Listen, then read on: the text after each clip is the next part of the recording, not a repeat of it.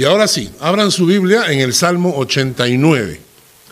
Para las visitas, quiero compartirles que cuando empezó la pandemia, empezamos a emitir los, los videos online, ¿no? Live, desde, desde mi casa.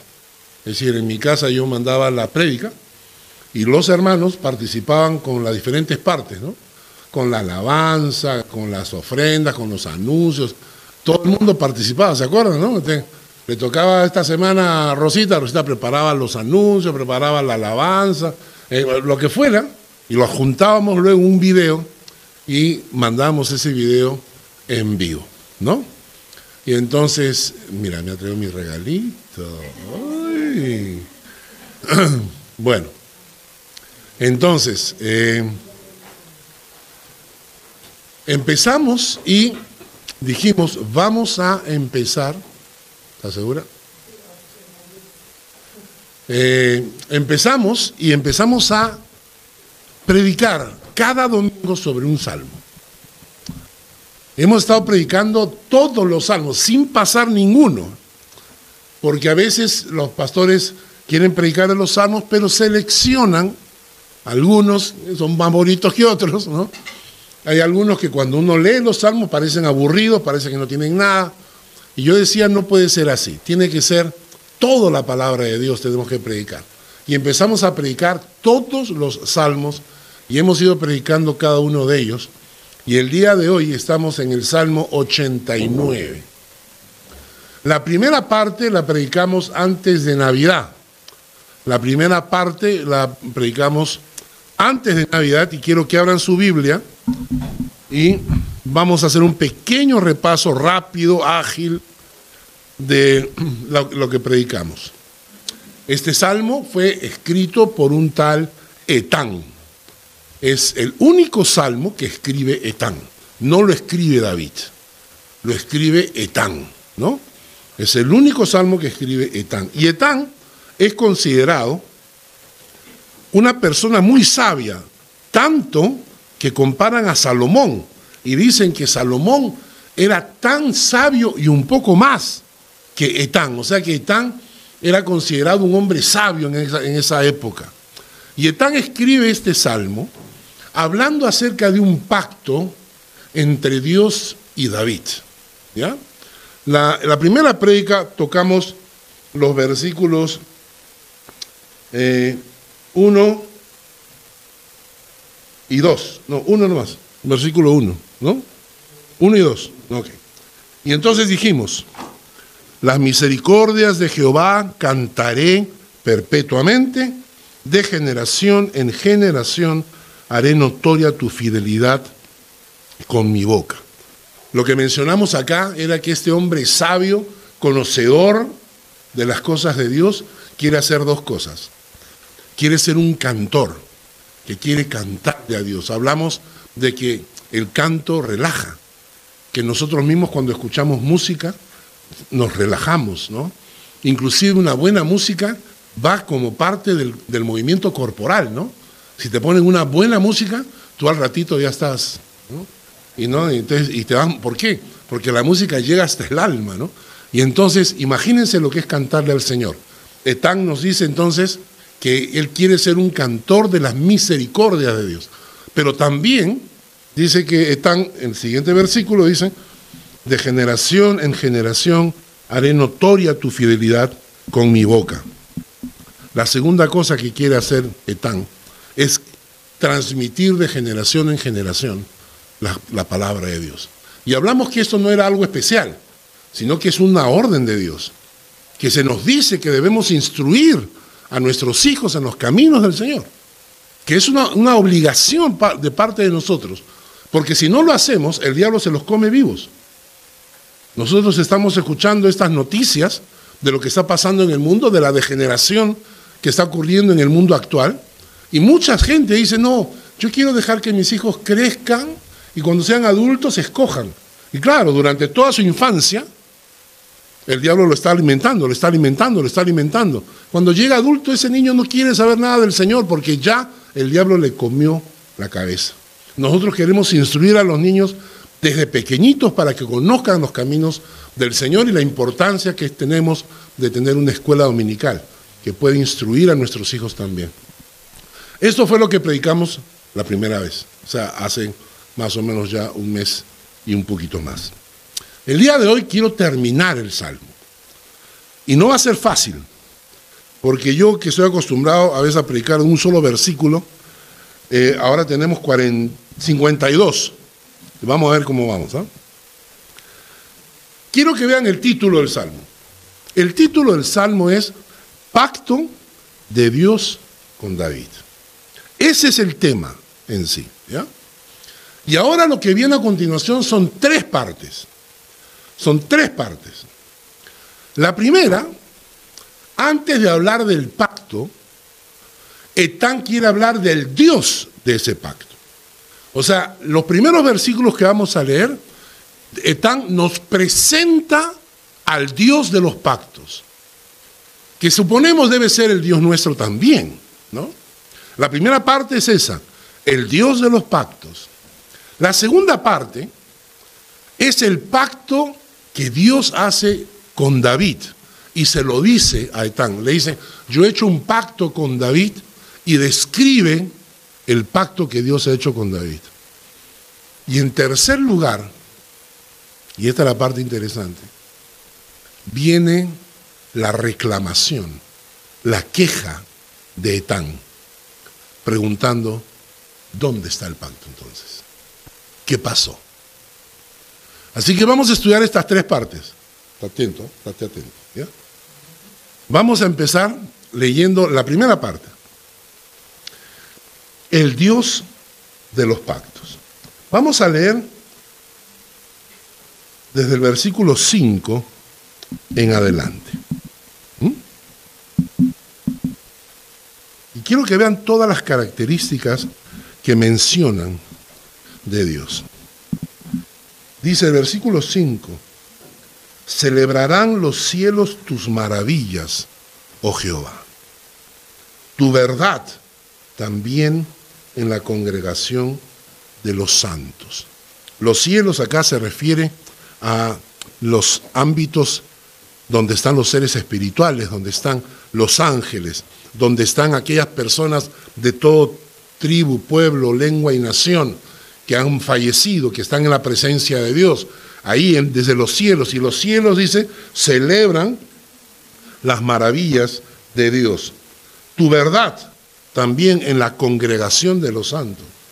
Nosotros celebramos la verdad de Dios, que nos la reveló Jesucristo cuando vino.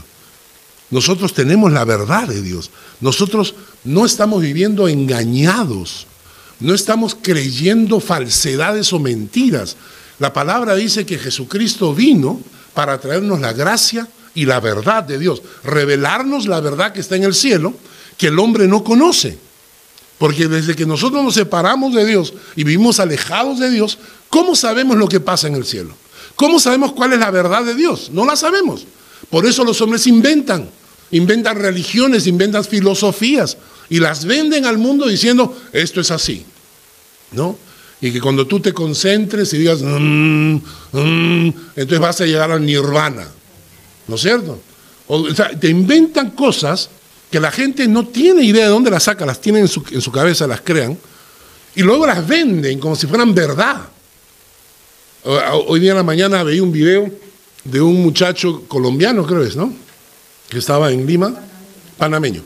Un muchacho panameño que está en Lima. En Lima tenemos el puente de los suspiros. El puente de los suspiros es muy conocido en un distrito que se llama Barranco. ¿Y por qué se le llama el puente de los suspiros? Porque ahí van todos los enamorados, ¿no? Y se supone que ahí suspiran. ¿No? Y de repente el, muchacho ahora dice que le han dicho que el que cruce todo el puente sin respirar, se le cumple una, un deseo. Primera vez en mi vida que escucho eso. Entonces yo digo, ¿de quién inventó eso? Y lo interesante es quién se lo cree. Muchos se lo creen y empiezan sin respirar. Todo este, este, tipo de cosas que son creencias falsas, inventos, creatividad, filosofía humana, ¿no? Eh, todas esas cosas las crea el hombre porque no tiene conocimiento de Dios. Pero la verdad de Dios la trajo Jesucristo. Por eso tenía que venir, para revelarnos la verdad de Dios. Por eso Jesucristo viene para traernos la gracia y la verdad. Y tú tienes la verdad en tus manos. Dime si no es un privilegio. Seguimos leyendo. Porque ¿quién en los cielos se igualará a Jehová? ¿Quién será semejante a Jehová entre los hijos de los potentados? La palabra potentados acá significa seres celestiales en el hebreo. ¿Quién será semejante a Jehová entre los hijos de los potentados? Dios temible en la gran congregación de los santos, formidable sobre todos cuantos están alrededor de él. Oh Jehová, Dios de los ejércitos, ¿quién como tú? Poderoso eres Jehová, y tu fidelidad te rodea. Tú tienes dominio sobre la braveza del mar. O sea, lo que está, lo que está diciendo Etán, tú tienes dominio sobre la braveza del mar. Quienes hemos visto el mar movido, cuando vienen las olas tremendas, cuando pueden arrasar con un, con un puente, pueden arrasar con autos, cuando se los lleva, o sea, la fuerza del, del mar. Y Etán dice, tú eres más poderoso, tú tienes dominio sobre, sobre la braveza del mar. Luego dice, cuando se levantan sus ondas, tú las sosiegas. Tú quebrantaste a Raab como herido de muerte, con tu brazo poderoso esparciste a tus enemigos. Raab acá no es la, la prostituta. Raab era una imagen de un monstruo. En algunos textos la traducen como monstruo marino, pero era una ilustración de Egipto. Era una imagen de Egipto. Cuando dice tú quebrantaste a Raab, está diciendo que él quebrantó a Egipto. Tuyos son los cielos, tuya también la tierra. Yo no sé si a veces entendemos lo que estamos hablando. Del Dios que nosotros tenemos.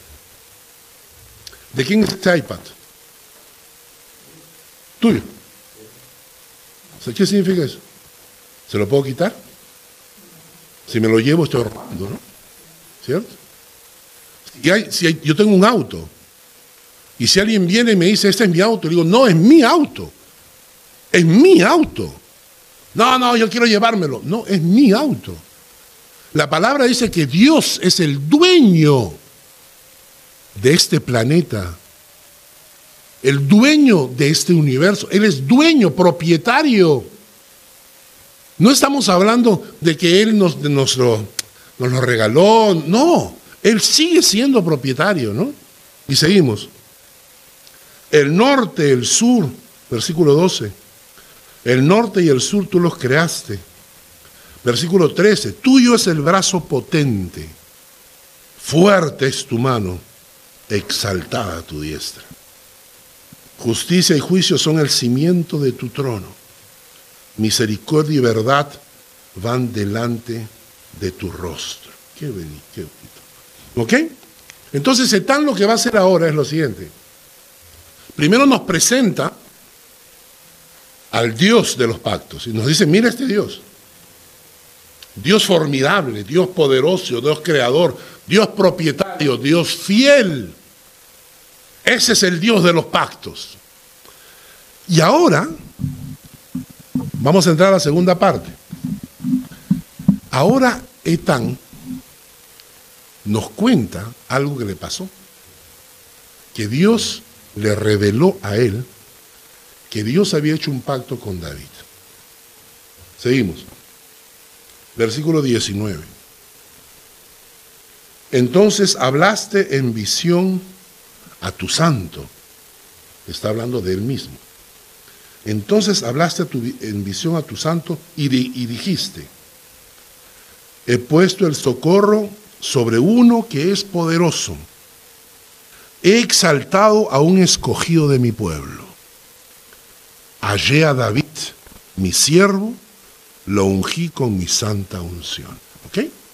Entonces Dios le está revelando a Etán que Dios ha, ha encontrado a David y que a David, dice, lo ha escogido y lo ha ungido como rey. ¿no?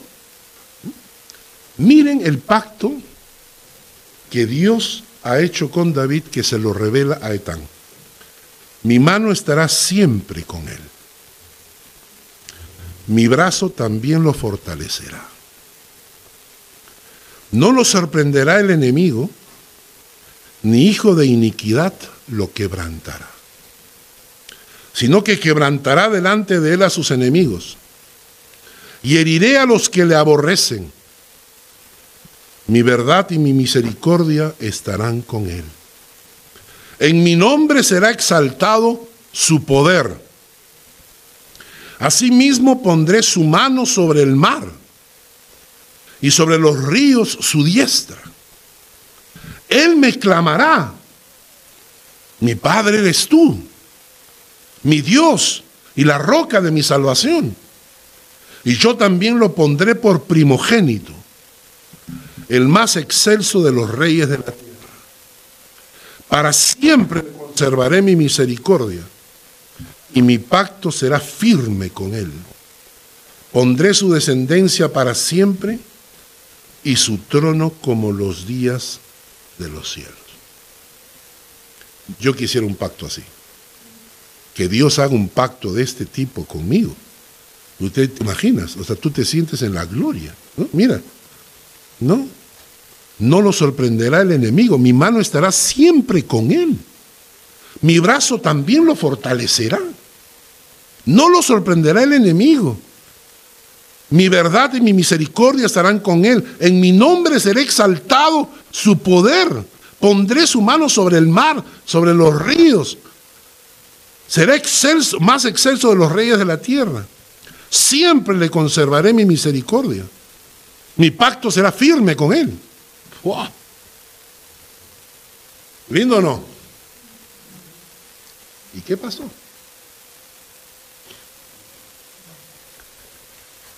Y lo vemos a David huyendo de Jerusalén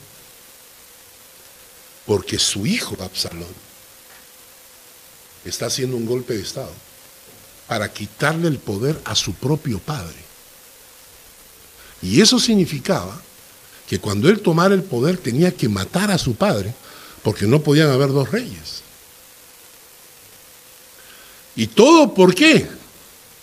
Porque tiempo atrás, la hermana de Absalón fue violada por un medio hermano y David, como tenía rabo de paja por su problema con Betsabé, no puso mano firme, sino que se cayó. Y entonces Absalón tomó venganza y mató a su medio hermano. Y luego Absalón tiene que huir. Y luego Absalón se hace fuerte. Y luego Absalón decide tomar el, reino, el poder. Y cuando viene a tomar el poder, David tiene que huir y tiene que dejar su trono y tiene que dejar todo. Y tiene que escapar como un cobarde. En realidad él podía enfrentarse a su hijo, pero no lo iba a hacer. Era su hijo. David prefería morir David prefería irse, esconderse y dejarle el trono a su hijo. Y esto que pasó en el reino, toda esta corrupción, toda esta cosa que, que ocurrió, hace que Etán se pregunte. Vamos a leer versículo 38. Mas tú desechaste y menospreciaste a tu ungido. ¿Recuerdan la promesa? Allí David mi siervo, lo ungí con mi santa unción. Mi mano estará siempre con él, mi brazo también lo fortalecerá.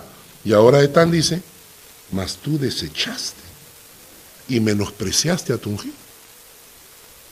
Te has airado con él. Rompiste el pacto de tu siervo ha profanado su corona hasta la tierra. Aportillaste todos sus vallados, han destruido sus fortalezas, lo saquean todos los que pasan por el camino. Eso propio a sus vecinos. Ha exaltado la diestra de sus enemigos, has alegrado a todos sus adversarios. ¿Recuerdan lo que dijo? Dijo, no lo sorprenderá el enemigo, ni hijo de iniquidad lo quebrantará, sino que quebrantaré delante de él a sus enemigos y heriré a los que te aborrecen. Y ahora Etán dice, has exaltado la diestra de sus enemigos, has alegrado a todos sus adversarios, embotaste a sí mismo el filo de espada y no lo levantaste en la batalla, hiciste cesar su gloria y echaste su trono por tierra. Qué interesante, ¿no? Lo que está haciendo Etán se está quejando. Lo que está haciendo Etán es, tú hiciste un pacto. ¿Dónde está ese pacto? ¿Qué pasó? ¿Dónde está ese pacto? ¿Por qué no funciona ese pacto? Y la verdad, hermanos, es que la vida cristiana tiene diferentes etapas, épocas, vamos a decirle así. ¿Mm? La primera época es la, época de las bendiciones. A todos nos ha tocado pasar por eso. Estás orando a Dios y Dios te consigue un trabajo, pero excelente, ¿no? Estás, estás pidiendo por tus hijos que ingresen a la universidad y ingresan a la universidad y necesitas pagar unas cuentas y aparece alguien y ¡plin! te cae con, una, con un dinero que te ayuda a pagar las cuentas. Y tienes una empresa que no está yendo bien y oras a Dios y Dios, ¡boom!, levanta la empresa. Esas épocas son preciosas, son las épocas de bendición. Nos gusta llegar a la iglesia y yo tengo un testimonio, quiero compartir un testimonio, miren lo que ha pasado, no, el Señor me ha sanado, yo estaba mal, estaba caído, enfermo, me puse a orar y el Señor, no, esas épocas son las épocas de bendición. Hay una segunda parte, que son las épocas de reposo. Esas son las épocas donde no pasa nada, todo está tranquilo, ¿no? Tengo un trabajo, me va yendo bien, los chicos están yendo bien, están avanzando, o sea, la casa la tengo pagada, cubierta, o sea, no hay, nada, no hay ningún sobresalto. Son las épocas donde el mar está en calma. Y también son épocas de bendición. Pero ahí yo pregunto entonces, ¿tiene algún testimonio? Alguien dice, eh, la verdad es que eh, todo está igual, pero no estoy mal.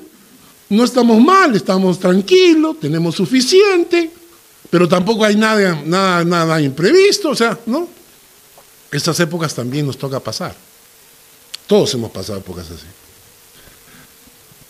Hay una tercera época que todos los cristianos pasan.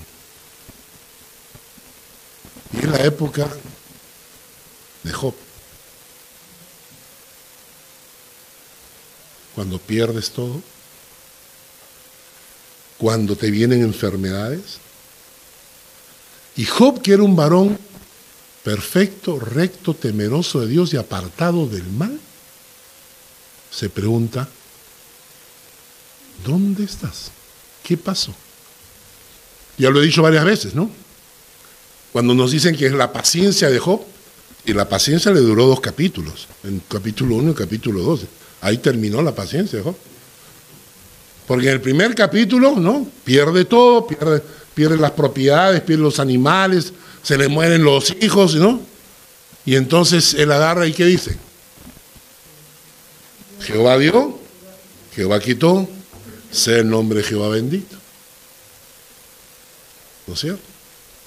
Pero el diablo es sapo. ¿No es? El diablo es vivo. Le quita todo, pero le dejó a la mujer. Y en el capítulo 2 el pobre se enferma de sarna y viene a la mujer y le da un consejo precioso, ¿no? Le dice, maldice a Dios y muérete, y así me quedo viuda, ¿no? Entonces, maldice a Dios y muérete. Y él contesta con sabiduría y dice, ¿recibiremos de Dios el bien y el mal no lo recibiremos? Wow, hasta ahí, perfecto. Pero luego, cuando empezamos a leer el capítulo 3 en adelante, escuchamos cosas de Job que son impresionantes. Miren esta, aunque él me matare, en él esperaré aunque él me matare, en él esperaré. Pero luego agarra y dice, ¿quién me diera que yo pudiera ir ante el trono de Dios y presentar mi reclamo? ¿Te das cuenta de lo que estás hablando? El Dios que creó las galaxias y el pobre Jobcito ahí, yo quiero ir ahí para presentar mi reclamo y delante de Dios. ¿no? Yo quiero, ¿por qué me pasan estas cosas a mí? Y, Job comienza a reclamar. Y entonces, esa etapa de la vida que el Salmo me enseña, en que a veces todos, en algún momento de nuestras vidas, en algún momento de nuestra fe, nos comenzamos a preguntar, ¿de qué me sirvió? ¿O de qué me sirve servir a Dios? Yo he tratado de obedecer la palabra, yo he tratado de hacer las cosas bien, he tratado de guardar la palabra, he tratado de, ser fiel al Señor con todo, con mis diezmos, ofrendas, con todo he querido ser fiel al Señor. Y no puedo mover el brazo porque hasta ahora no puedo levantar el brazo, ¿no? Y hago todos los ejercicios y, y no recupero la movilidad y soy el manco de Lepanto para cuando quiero cocinar. Entonces me pongo a orar y le digo, Señor, ¿cuál es el objetivo de esto? Y de repente ayer con Lucy en el hospital, ¿no? Y yo, Señor, ¿qué pasa? Y de repente las cosas no salen como uno espera. Y entonces te empiezas a preguntar, y esto va a llegar. Y quiero que lo tomen en nota porque si no lo estás pasando ahora, o sea, si ahorita estás en la época de la bendición, qué bueno. Si estás en la época de la, del, descanso, está bien, no importa. Pero acuérdate que va a llegar el momento en que vas a preguntarte, ¿vale la pena todo esto? ¿Dónde están las promesas de Dios? ¿Dónde está todo lo que Dios me ha prometido en la palabra? ¿Por qué las cosas que la palabra dice no se cumplen?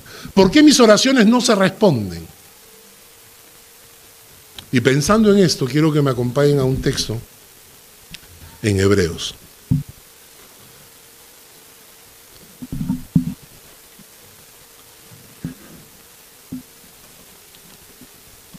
Quiero que vayamos a Hebreos al capítulo 6.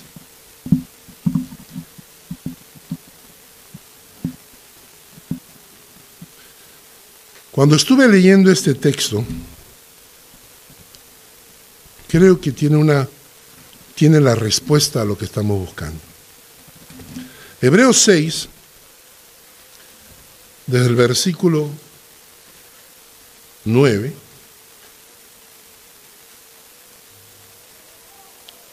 nos dice lo siguiente.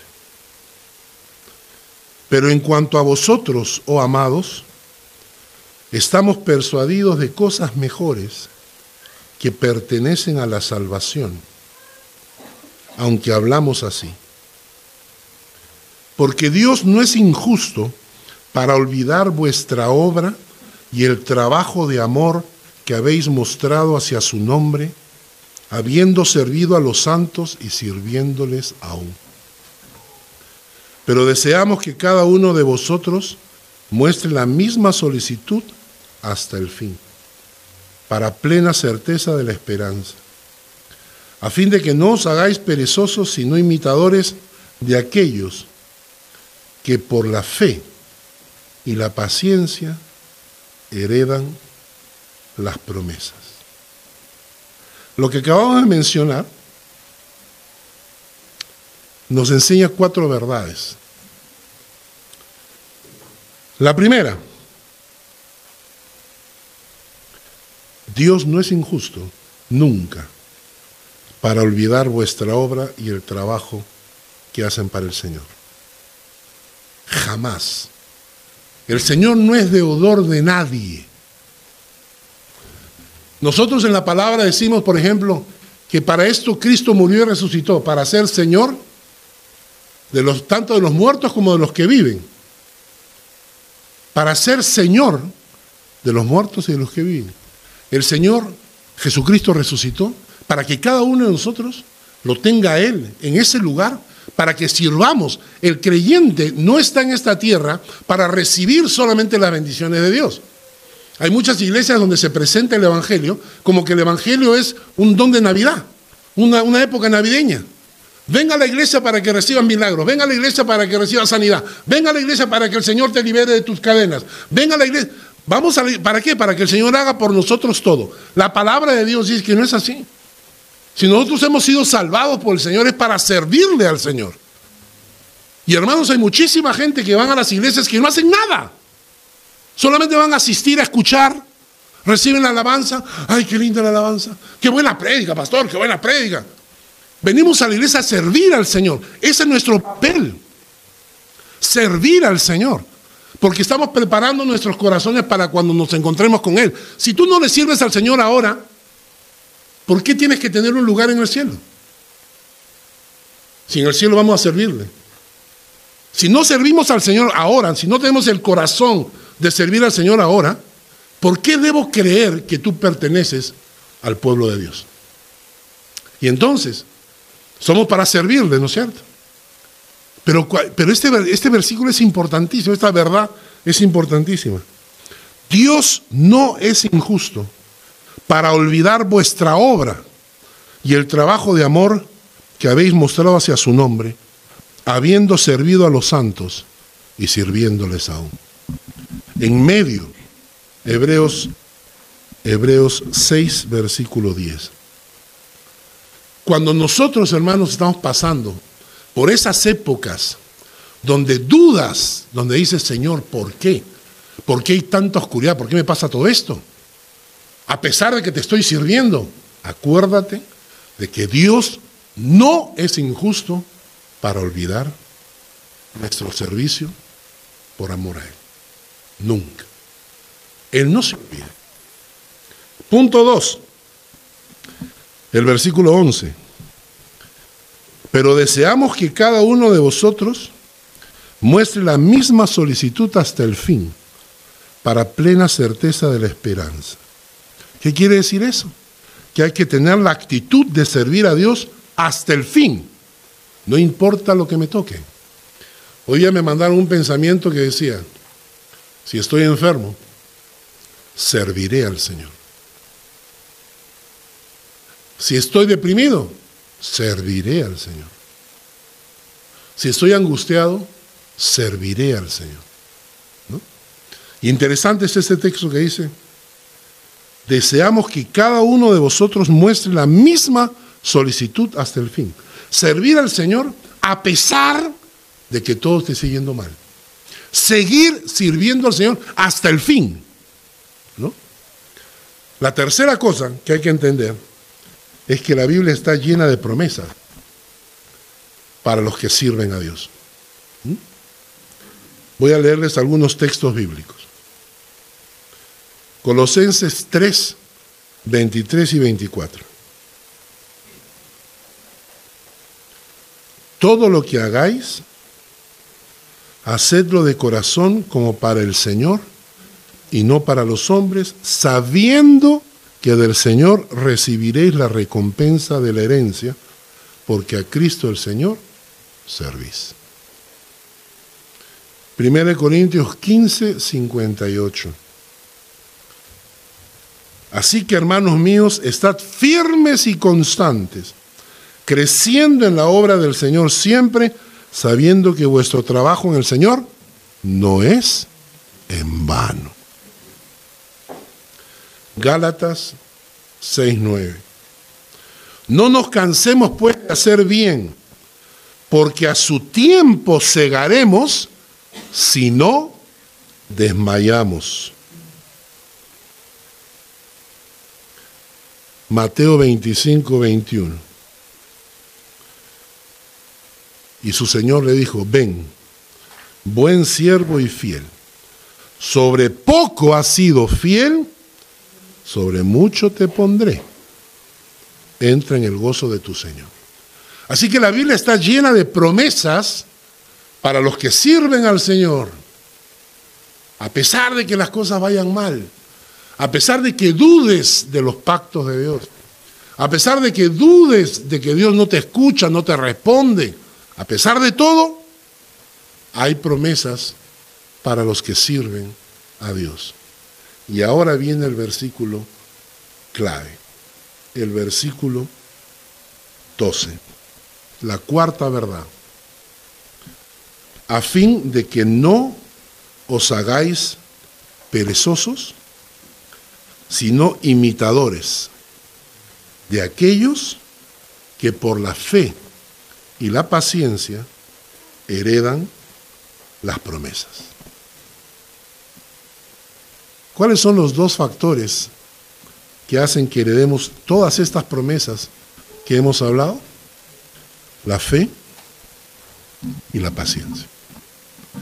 La fe significa que tú sigues creyendo en el Señor a pesar de la adversidad.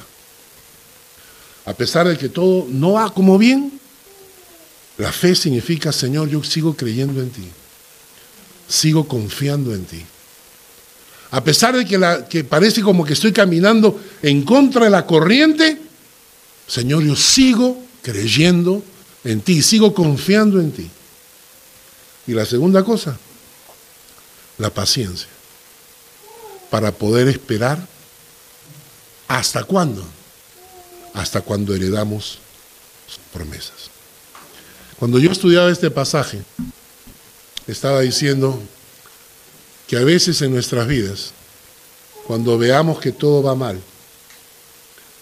debemos orar a Dios y decirle, Señor, que mi fe no falte y que tenga la paciencia para soportar. Y yo estaba orando al Señor en estos días así. Le estaba orando al Señor, ¿no? Y les voy a confesar algunas cosas, ¿no? Estaba orando, oramos por, por Huguito, por su hombro. Lo, ya, ya, ahorita termino. Estamos orando por Huguito, por su hombro. Y al, domingo siguiente, cuando le pregunté a Hugo cómo estaba, me dijo que estaba peor, que le estaba doliendo más. Y yo tuve un conflicto ahí con el Señor. Yo me fui y le dije, Señor, hemos estado orando por Hugo. Yo esperaba llegar y que me dijera, estoy mejor. Mírame, no, se, me está recuperando el hombro. Y resulta que está peor. Yo le dije, ¿qué pasa, Señor? ¿Dónde estás? Janet, Hugo te sirven tanto en la iglesia. ¿No merece un milagro de sanidad? Y yo entré en esos conflictos orando con Dios. Y es ahí cuando Dios me da este pasaje. Dice que a veces nos toca pasar las épocas de oscuridad. Porque Dios tiene algún plan hasta que heredemos las promesas. Y ese plan hasta que heredemos las promesas solamente se mantiene si tenemos la fe y la paciencia. Y entonces comencé a orar a Dios y decirle, Señor, dales la fe y la paciencia hasta que les muestres tus promesas. Señor, dame fe y dame paciencia para soportar hasta que vengan tus promesas. Porque Dios nunca miente en cuanto a sus promesas, Él las cumplirá pero a veces nos toca pasar por la época de Job. El Salmo 89 es interesante, ¿no? Presentarnos esto, la queja de Etán, que a veces se convierte en nuestra queja también. Así que vamos a orar en este momento y vamos a decirle, Señor, danos la fe y la paciencia hasta que cumplas tus promesas. Señor, danos la fe y la paciencia hasta que nuestros hijos se rindan a tus pies por completo. Señor, danos la fe y la paciencia hasta que sanes nuestras enfermedades. Señor, danos la fe y la paciencia hasta que consigamos el trabajo que estamos necesitando. Señor, danos la fe y la paciencia para mantenernos firmes aún en medio de las tormentas. Y aun cuando nuestro corazón quiera dudar de ti, danos la fe y la paciencia para salir adelante. Gracias, Padre, por esta palabra. Danos la fe como, como Jesús hablando con Pedro. Pedro ha sido pedido, pero estoy orando para que tu fe no falte. Padre, cuando nos toque enfrentar esas épocas, cuando cuestionamos nuestra fe, cuando cuestionamos dónde estás, cuando cuestionamos por qué no respondes a nuestras oraciones, cuando cuestionamos todo eso, que nuestra fe no falte. Que nuestra fe no falte y que tengamos la paciencia para seguir soportando hasta que veamos tus promesas cumplirse en nuestras vidas. Gracias Señor. Bendito sea tu nombre. Amén.